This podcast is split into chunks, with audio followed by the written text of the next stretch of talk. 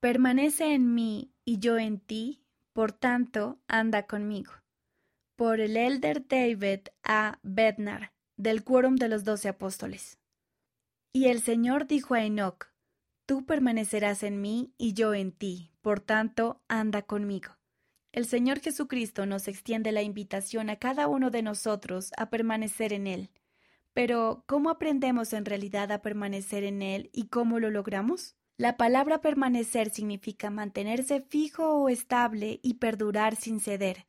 Así que permanecemos en Cristo cuando somos firmes e inmutables en nuestra devoción al Redentor y sus santos propósitos, en los buenos momentos y en los malos. Comenzamos a permanecer en el Señor cuando ejercemos nuestro albedrío moral para tomar sobre nosotros su yugo mediante los convenios y las ordenanzas del Evangelio restaurado. Permanecemos en Él cuando verdaderamente nos deleitamos en las palabras de Cristo.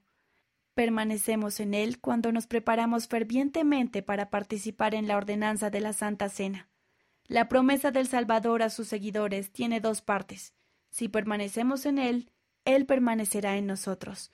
Pero, ¿es realmente posible que Cristo permanezca en ustedes y en mí, individual y personalmente? La respuesta a esta pregunta es un rotundo sí. La conexión por convenio que tenemos con nuestro Padre Celestial y su Hijo resucitado y viviente es la fuente divina de perspectiva, esperanza, poder, paz y gozo duraderos. Testifico que la promesa del Salvador de permanecer en nosotros es verdadera y que está al alcance de todo miembro de su Iglesia restaurada que guarde sus convenios. Si permanecemos en Él, Él permanecerá en nosotros.